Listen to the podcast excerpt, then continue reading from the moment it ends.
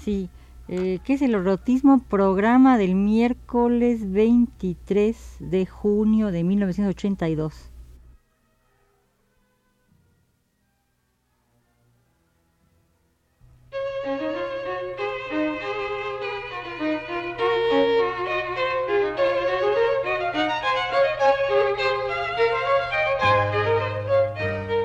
Divergencias. Programa a cargo de Margot Glantz.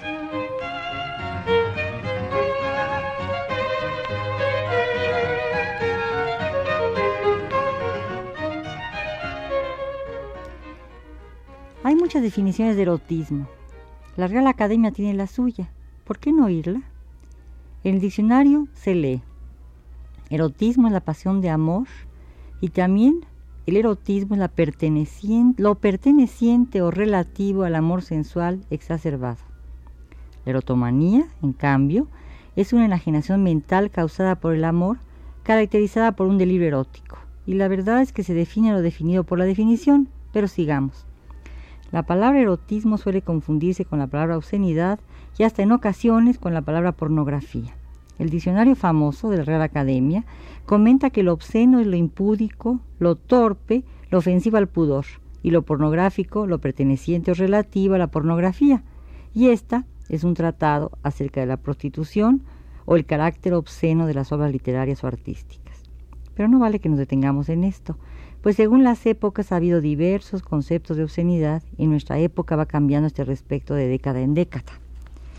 Es curioso por ello leer una reseña sobre una de las últimas películas de Eric Remer, cineasta francés que obsesivamente se ha dedicado a explorar las posibilidades del amor eterno, el que parecía detentar la pareja humana.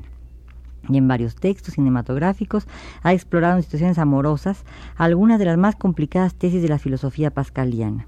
Recuerdo ahora esa bella película inspirada en el cuento de von Kleist, La Marquesa de O. La recuerdo porque en el cine la gente ríe cuando los personajes lloran y el erotismo se tiñe de emoción pero también de ridículo, a pesar de ser una de las mejores películas que he visto de este autor. Y me parece que en México no se ha visto. Pero no quiero dar vueltas y enredarme, o enredar a mis oidores. Pues ¿a dónde queda el erotismo? Dos impacienten. Ahora bien.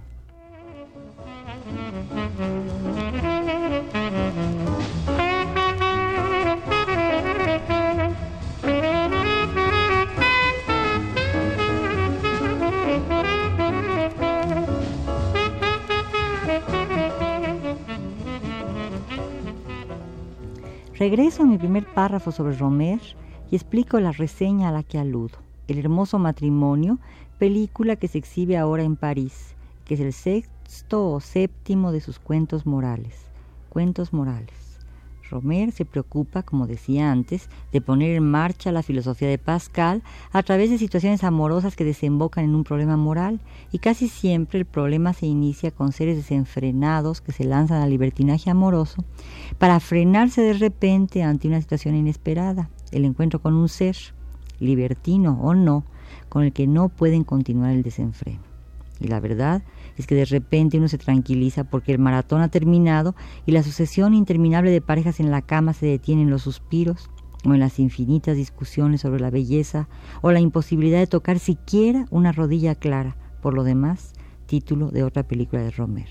En El hermoso matrimonio, película que no he visto, pero en cambio sí he visto otros varios cuentos morales que pueden apreciarse de repente en las cinetecas capitalinas, en El hermoso matrimonio perdonen la digresión, Sabine ha dormido desde jovencita con todos los jovencitos que ha encontrado a su paso, y ella trota más que pasa, pero de repente decide, cuando su amante recibe de pronto un telefonazo intempestivo de su esposa, terminar con sus costumbres libertinas.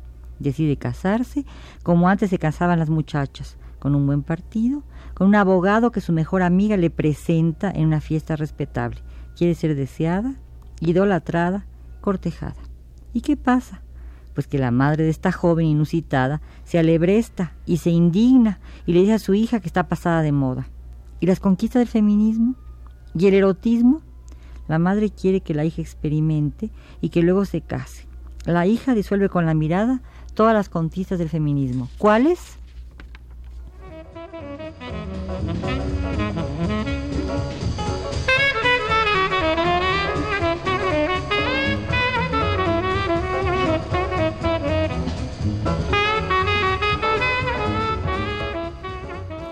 La, hija se indigna con la madre que le propone vivir con el que puede ser marido. Uno vive primero con alguien, dice la madre, y si las cosas van bien, entonces uno se casa. Pero la joven se revuelve contra esta idea y decide un noviazgo como los que se usaban antes de la guerra. Sin comentarios. De aquí pasamos a la otra película mencionada, La Marquesa de O. La Marquesa de O es viuda y también bella. Vive en un palacio con sus padres y con su hijita. La ciudad es asediada por los rusos y la marquesa está a punto de ser violada por un soldado borracho. Un elegante conde enemigo la protege y la entrega sana y salva a los brazos protectores de sus padres, habiéndola llevado antes en los suyos propios. La marquesa está agradecida, los padres también. En la noche, la marquesa duerme y alguien en la noche la observa. Pasan unos días, la marquesa está triste, la marquesa está silenciosa, la marquesa no ríe. El conde de repente aparece, la corteja, la mira, la sigue, le propone matrimonio. La marquesa no lo acepta, el conde se desespera. De repente, otra vez, el conde se va a la guerra como mambrú y la marquesa empieza a tener síntomas de embarazo. Todos creen que están enferma, excepto la comadrona y el médico que testifican un embarazo. La marquesa no entiende, sus padres menos, y entonces empieza el melodrama. La marquesa llora, sus padres se indignan y lloran, y el público del cine que observa ríe ante tantas lágrimas. ¿Por qué el contraste? La marquesa no sabe lo que le pasa, los espectadores tampoco, pero lo sospechan. Los padres de la marquesa piensan mal de ella, lógicamente, de ella que es absolutamente pura y fiel a la memoria de su esposo, y hasta tiene un hijito. Sucede lo inevitable. El embarazo avanza y la enemistad de los padres, quienes corren indignados a la hija de la casa. El padre vocifera, la madre vuelve a llorar, la marquesa llora más aún, los criados sonríen con picardía y el conde ofrece su mano a la marquesa. Ella lo rechaza, abandona la casa familiar, se refugia en su casa de campo y escribe una carta obscena para su tiempo. Escribe una carta abierta en el periódico y le pide a su seductor que confiese su nombre y acepte el matrimonio para legitimar al hijo.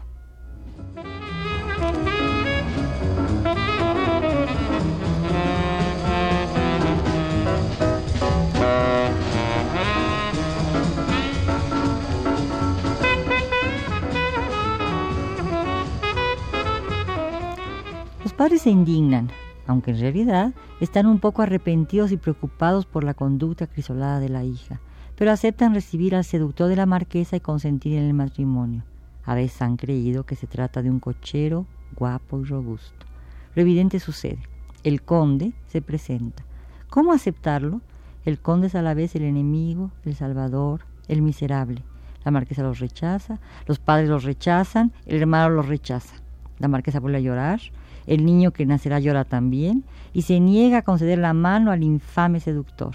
El público en la sala sigue riendo, a veces hasta carcajadas, y el conde desespera. La marquesa lo mira desdoblado. Es el ángel y es el diablo. La ha salvado una violación y la ha violado. El público ríe porque cree que la marquesa hace demasiados aspavientos. En realidad, la familia de la marquesa parece creerlo también y el conde sigue en el cortejo, cosa que el público considera como ridículo. Así se plantean las situaciones que antes fueran extremas, porque la moralidad sexual ha cambiado y la actitud del conde es vista como amoral. Debemos confesar, aunque riamos, que sí lo es. Y la marquesa no quiere ser la esposa ambigua de un ser diabólico y sensual que se ha aprovechado de ella una noche, que la ha embarazado dejando una situación penosa, haciendo literal el término con que se designa la gravidez. Y luego la pide matrimonio. La duda no persiste y para el alivio de los espectadores que siguen riendo, la marquesa acepta por fin casarse. El niño, producto de esta escaramuza amorosa, tiene ya un año, y el palacio de la marquesa se puebla de robustos herederos que imaginamos corriendo por los jardines de la mansión, corriendo y vociferando, y claro, también riendo. El conde y la marquesa se entregan deleitosos a su pasión, ahora ya disminuida, pero totalmente sancionada por la moral. ¿Qué es, pues, el erotismo?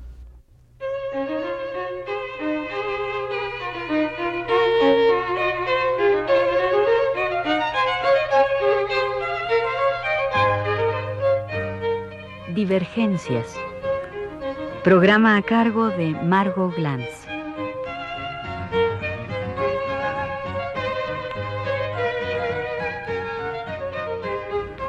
Muchas gracias. En los controles técnicos estuvo Antonio Arzate y la producción corrió a cargo de, de Juan Carlos Tejeda.